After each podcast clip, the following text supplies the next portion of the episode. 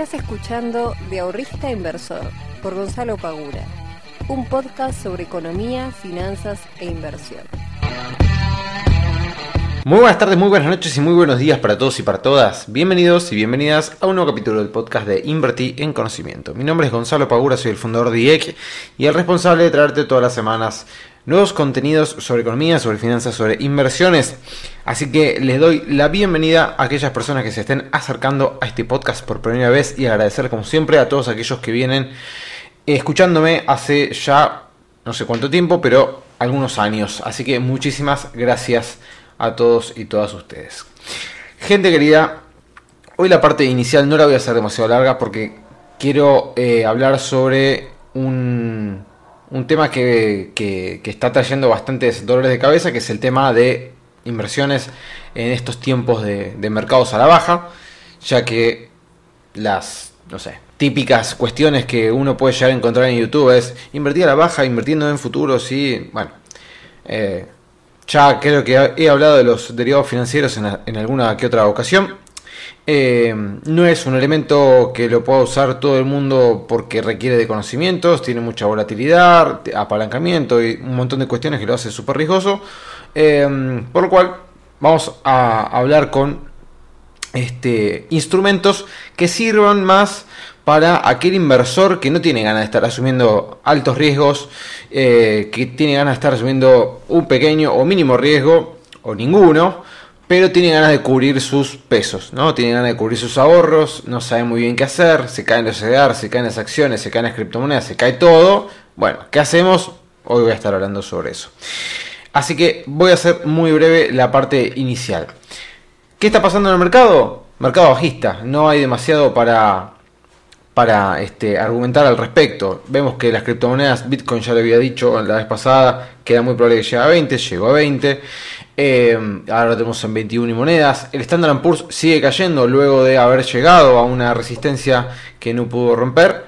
Siguió cayendo de manera bastante importante, dado el temor de una posible recesión en Estados Unidos, la alta inflación y encima la Fed sube las, las tasas de interés. Hizo la mayor suba de tasas de interés de los últimos años. Por lo cual, esto obligó, y sumado también a lo que está pasando en Argentina con la inflación, a que eh, el Banco Central subiese también la tasa de interés, no solamente de las LELIX, sino también de los plazos fijos a un 53% de tasa nominal anual, que nos da en definitiva una tasa eh, efectiva anual del 68%. ¿Ok? lo cual dejaría la tasa del plazo fijo tradicional en estos momentos de inflación aparentemente en una tasa real positiva. No es un dato menor, es interesante. Y hoy justamente voy a estar hablando sobre esto. Entonces, tenemos al mercado norteamericano cayendo fuertemente, y cayó más de un 3%. Mercado de acciones eh, acá en Argentina también cayendo fuertemente, teniendo en cuenta todo lo que está sucediendo en el contexto exterior. No se puede hacer el mercado local, este, el desinteresado. Algo que no es, em, este, quizás ya a esta altura no es llamativo, pero hay que tener en cuenta que hoy las acciones argentinas están teniendo solamente el 30% de volumen aproximadamente, dependiendo del día, obviamente, eh, solamente el 30% de volumen eh, de lo que representa el 100% de volumen manejado en lo que es renta variable dentro de la bolsa local. El otro 70% se lo llevan los CEDARs. No es un dato menor. Esto antes no era así, ¿eh? No, era moneda corriente que los CEDARs fuesen, eh, digamos, los, la parte de renta variable con mayor cantidad de, dinero que se lleva a la bolsa. No, antes eran las acciones y los CEDARs estaban por debajo. Bueno, esto se dio vuelta, dado que ya sabemos que los CEDARs no solamente ofrecen eh, la posibilidad de invertirse en pesos y estar de alguna manera dolarizado porque persiguen el tipo de cambio, sino que también nos da la posibilidad de invertir en empresas este, del exterior.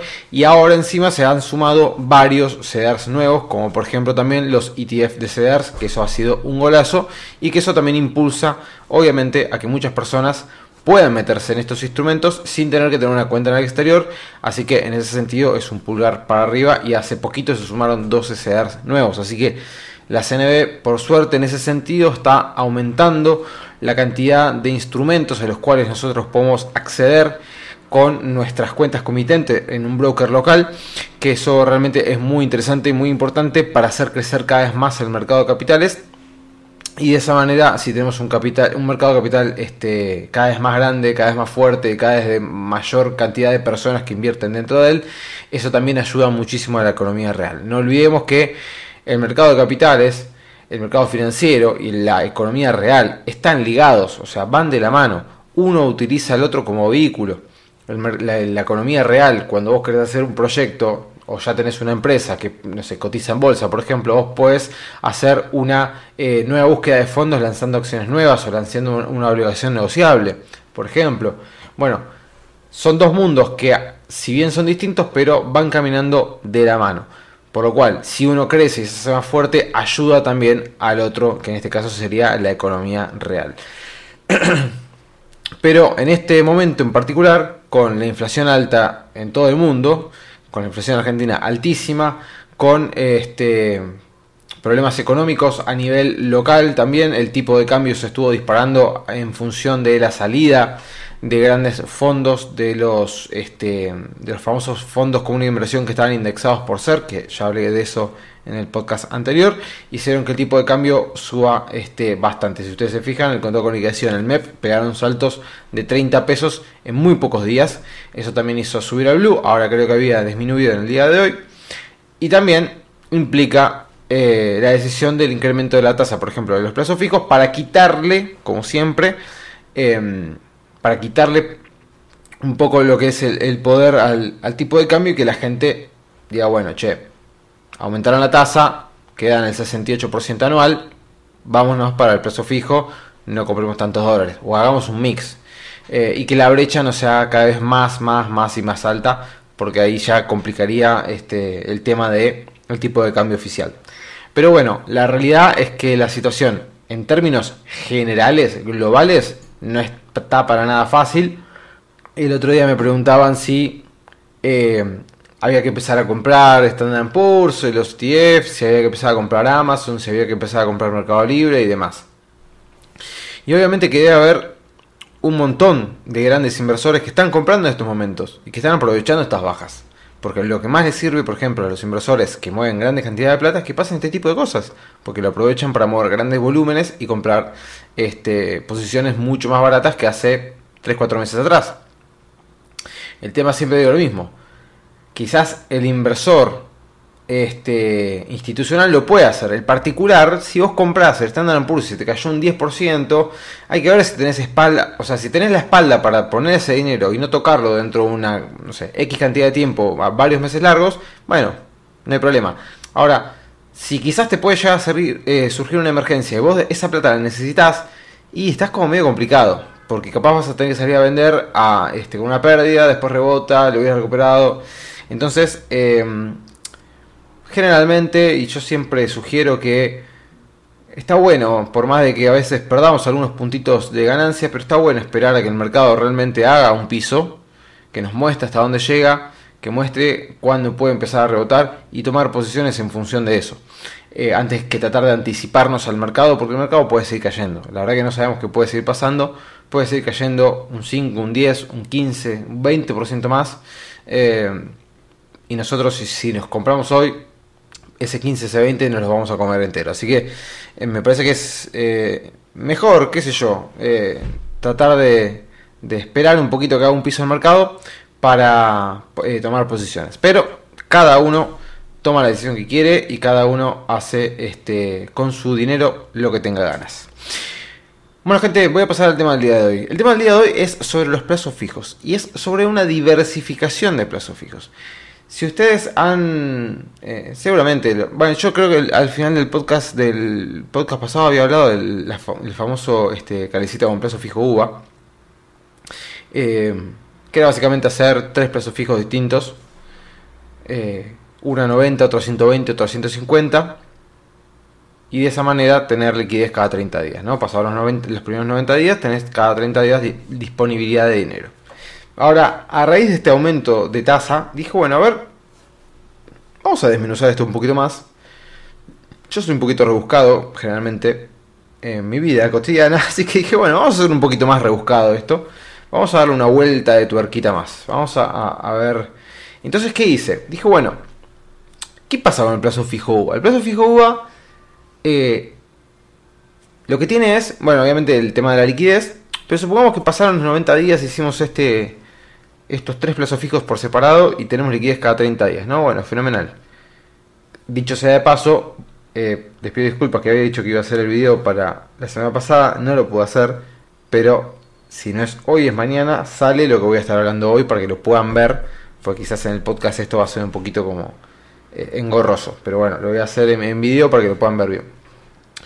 Eh, ¿Cuál es el tema entonces con el plazo fijo ¿A Que más allá de la liquidez, porque estamos diciendo que ya pasamos los 90 días, el tema es, bueno, supongamos que por esas cuestiones mágicas de la vida, el equipo económico del gobierno encuentra la solución a la inflación y la inflación empieza a caer. Nosotros deberíamos ir desarmando ese plazo fijo, ¿no?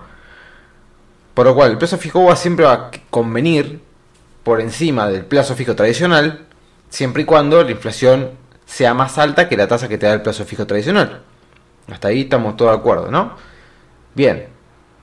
Ahora, si la cuestión se revierte, el plazo fijo tradicional termina más alto que el UVA, por esas cuestiones de la vida también, porque no sé, la inflación baja, la tasa quedó alta, lo que sea, nos hubiese convenido más estar en el plazo fijo tradicional que en el plazo fijo UVA.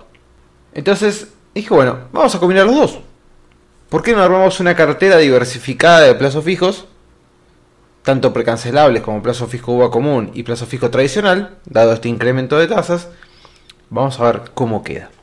Entonces me dediqué a armar una planilla de Excel simulando armar cuatro plazos fijos. Uno tradicional, uno precancelable, perdón, uno tradicional, un plazo fijo UVA precancelable y dos plazos fijos UVAs comunes y corrientes. ¿Por qué no armo todos precancelables? Porque el precancelable se puede hacer cada 90 días, no lo puedo hacer a 120 o a 150, ¿ok? Por lo cual tengo que ir al plazo fijo UVA tradicional que te da un poquito menos de tasa y este no lo puedo precancelar, pero bueno, ya está. Entonces de vuelta, armo cuatro plazos fijos, uno tradicional, uno UVA precancelable y dos UVAs normales. Para esto utilizo en este ejemplo que armé un capital de 500 mil pesos. Obviamente que se puede hacer con menos, sí, obviamente que sí. Lo armo solamente una cuestión figurativa. Entonces, vamos a desglosar esto paso a paso para que se entienda bien qué fue lo que hice y que se entiendan las cuentas, ¿no? Que voy haciendo de todos los meses. La cuestión es la siguiente. Si tenemos una tasa del 53% en el peso fijo tradicional, la efectiva nos queda en 68, lo que nos da una tasa mensual del 4,3560, etc. El capital lo voy a diversificar en cuatro partes iguales, es decir, 125 mil pesos para cada plazo fijo. ¿Por qué de esta manera? Bueno, porque considero que la inflación puede seguir siendo bastante alta y que quizás termine siendo más alta que la tasa del plazo fijo. Por lo cual, en este caso en particular, estaría armando una diversificación de plazos fijos con mayor ponderancia a lo que es la inflación que a lo que es tasa. ¿Ok? Si fuese el inverso, lo armaría al revés. Si considero que va a haber más tasa que inflación. Bien. Ahora, para el plazo fijo UVA, en el precancelable sabemos que la tasa anual es del 1% y en el plazo fijo UVA común y corriente es del 0,25. La inflación trimestral fue del aproximadamente 17%, para hacerlo redondo. Entonces, ¿cómo queda la estructura de esto? Primero vamos a tener el plazo fijo tradicional, que lo vamos a armar cada 30 días, para poder aprovechar en los primeros 90 días el interés compuesto. Bien. Al mismo tiempo, vamos a armar el plazo fijo va precancelable con otros 125.000. Al mismo tiempo vamos a armar el tercer plazo fijo UVA común y corriente a 120 días y el cuarto a 150 días. Un plazo fijo UVA a 150 días. Entonces, ¿cómo queda esto estructurado? Queda de la siguiente manera. Supongamos que lo iniciamos ahora, no en junio, lo vamos a hacer de junio a junio. ¿Sí? Junio 2022, junio 2023. Vale aclarar de que acá yo estoy estimando un montón de cosas que claramente no van a ser así dentro de un año. ¿Qué quiero decir con esto? La tasa del plazo fijo tradicional no se va a quedar en 68% efectiva. La inflación no va a ser igual que la del primer trimestre, va a ir variando, puede ser más, puede ser menos, pero obligatoriamente tengo que tomar números que yo ya conozco para poder hacer estimaciones. Bien, si no, tengo que hacer futurología y no, la verdad que no, no me sale muy bien. Este, entonces, ¿cómo queda estructurado esto? La idea va a ser que el plazo fijo tradicional, que es el plazo fijo 1, los primeros tres meses estén haciendo interés compuesto. ¿Sí? Es decir, junio, julio y agosto, perdón, julio, agosto y septiembre va a ser interés compuesto, el plazo fijo tradicional. Ese interés compuesto acumulado, que los primeros tres meses me da 17 mil pesos de interés acumulado, los voy a retirar y los voy a sumar al plazo fijo UVA 2, que es el precancelable. El plazo fijo UVA 2 en septiembre, cuando vence, bien, recuerden que lo hacemos en junio, va a vencer en septiembre, cuando vencen va a tener los, este, lo que haya habido de inflación, que en este caso yo lo estimo siempre en el 17% del trimestre, por lo cual me daría 21 mil pesos por este, un tema inflacionario, más los intereses que me da de la tasa trimestral por sobre los 125.000 más los intereses del plazo fijo tradicional. De vuelta, para que no sea un choclo. Al plazo fijo tradicional va a ser interés compuesto en los primeros tres meses, que es el mismo momento cuando va hacer la renovación del primer plazo fijo UVA que había armado, ¿ok? A los 90 días. Entonces, cuando eso sucede, yo voy a quitar los intereses acumulados del plazo fijo tradicional y se los voy a pasar al UVA cuando haga la renovación. ¿Bien?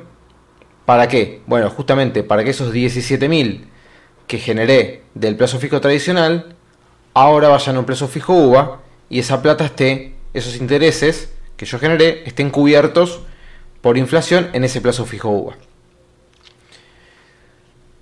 Durante todos los otros meses el plazo fijo tradicional no va a ser interés compuesto, sino que siempre se va a estar este, haciendo la tasa por sobre el capital de 125.000. ¿Por qué? Porque yo todos los meses, octubre, noviembre, diciembre, enero, febrero, marzo, abril, mayo y junio, que es todo el restante de esta ecuación, voy a quitar esos, los intereses que voy generando con el plazo fijo tradicional y se los voy a ir sumando, se los voy a ir agregando a los otros plazos fijos UVA.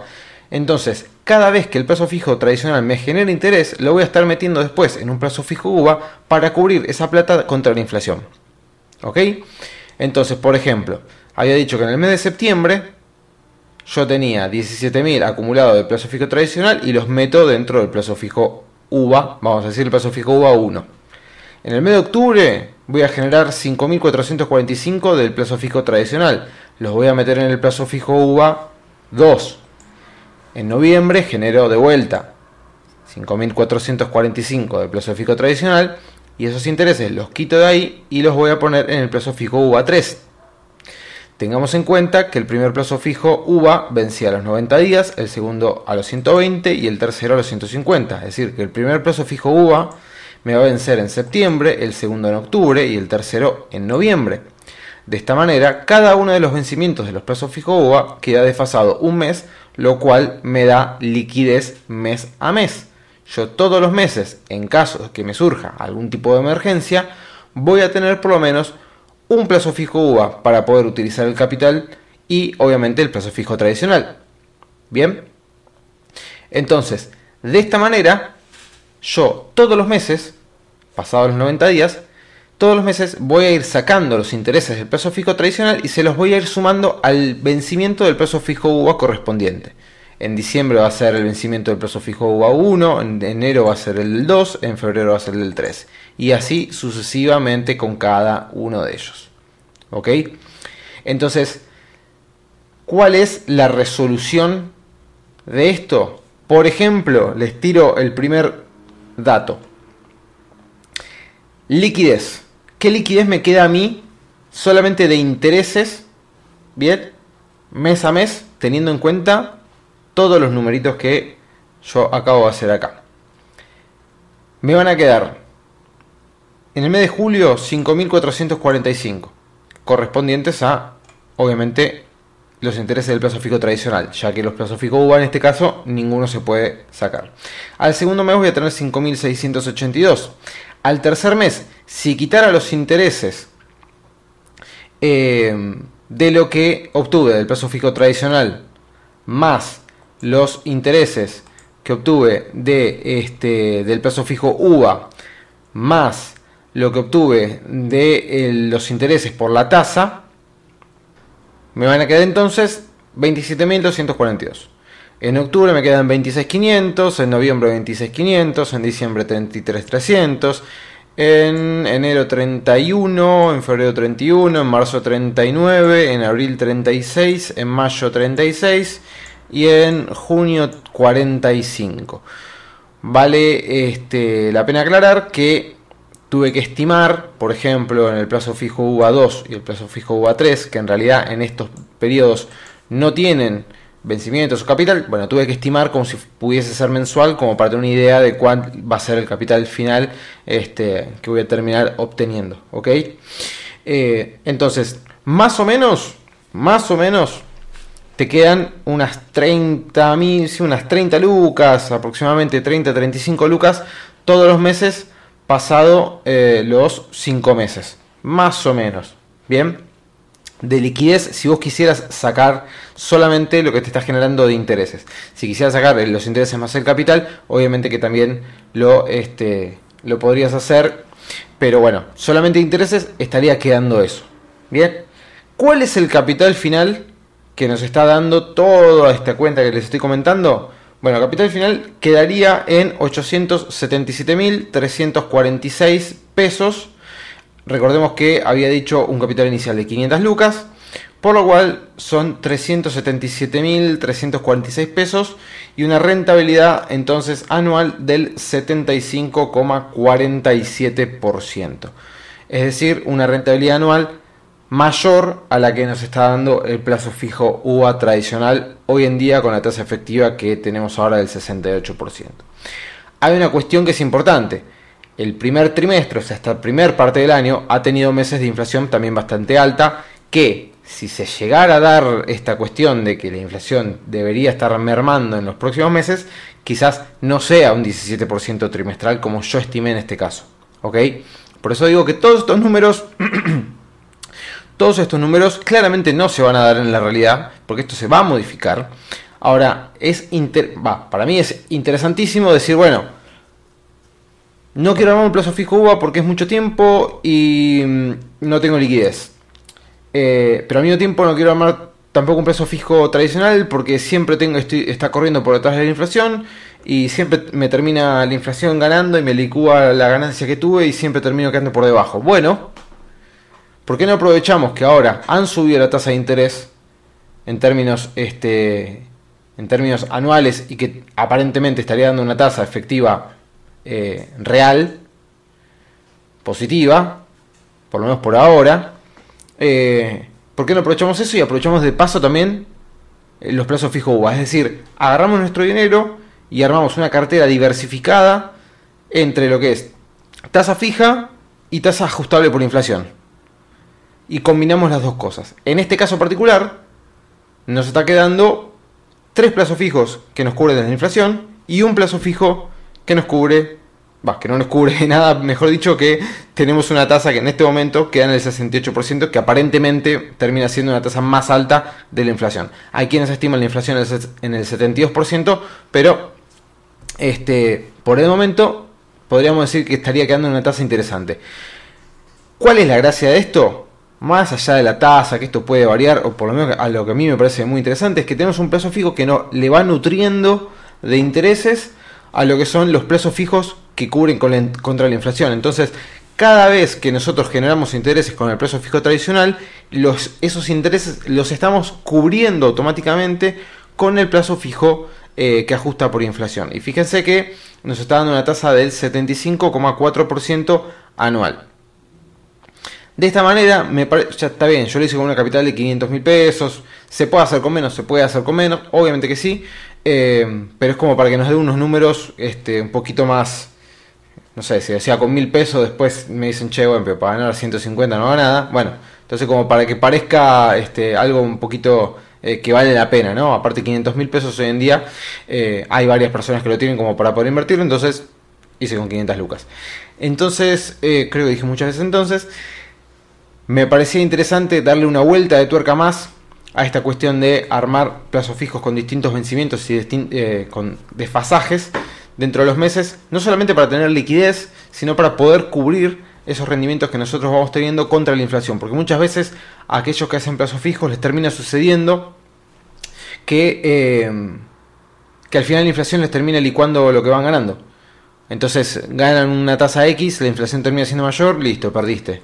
Eh, o quedaste por debajo de la inflación. Entonces siempre la plata te, termina comiendo, la inflación te termina comiendo los tobillos. Bueno, de esta manera por lo menos los intereses que vamos generando terminan quedando siempre resguardados de la inflación. Y esta es una variante, si se quiere, de los fondos comunes SER que hoy en día han quedado en, en el ojo de la tormenta, dado los retiros y la caída de los precios de los bonos que ha afectado obviamente al rendimiento del fondo común y esto ha hecho eh, que muchos tengan malestar en función de esto último. Eh, hay que tener en cuenta y una respuesta rápida una pregunta que me han hecho muchos sobre, che, salimos de los fondos SER y nos metemos en otra cosa. Gente, eh, si ustedes no se sienten cómodos en los fondos como una inversión SER porque han caído los fondos pero ya hicieron plata, digamos, o ya dicen, che, no sé, lo tengo hace dos años eh, la verdad que me fue bien, estos últimos dos meses me fue mal. Bueno, ¿no te sentís cómodo? ¿No estás con, confianza en el fondo? Salí. Ahora, si vos crees que esto va a recuperar y eh, no estás intranquilo, bueno, fíjate qué decisión tomás. Pero si, a ver, para mí una de las alarmas que tenemos al momento de invertir, que esto en todo caso grabaré otro podcast aparte, una de las alarmas que tenemos al momento de invertir es, si no estás cómodo con la inversión, si hay algo que no te gusta, te hace ruido, no te sentís bien, salí y busca otra cosa. ¿Para qué te vas a hacer mala sangre? No tiene el pedo, no tiene sentido. Este, hay opciones, tenés más opciones. Pero bueno, gente, si no se entendió nada de lo que dije, porque tiré un montón de números y cosas este, en un podcast, que generalmente hace un poquito de, de malestar, voy a estar grabando el video en YouTube, así que tranqui, que seguramente entre hoy y mañana ya lo suba, para que lo puedan ver, vean los números si me equivoqué en algo o si ustedes ven que hay algo que probablemente esté mal, que tranquilamente puede ser, eh, déjenme en los comentarios. Y nada, les agradezco como siempre estar acá. Les pido también que me sigan las redes, que compartan este podcast con toda la gente que les pueda ya servir. Me parece que, está bueno. Eh, y a mí realmente me hacen un gran favor y no les cuesta nada más que hacer dos clics con el dedo en el celular. Así que bueno, gente, eh, que tengan un lindo fin de semana. Les mando un muy fuerte abrazo. Nos vemos la próxima.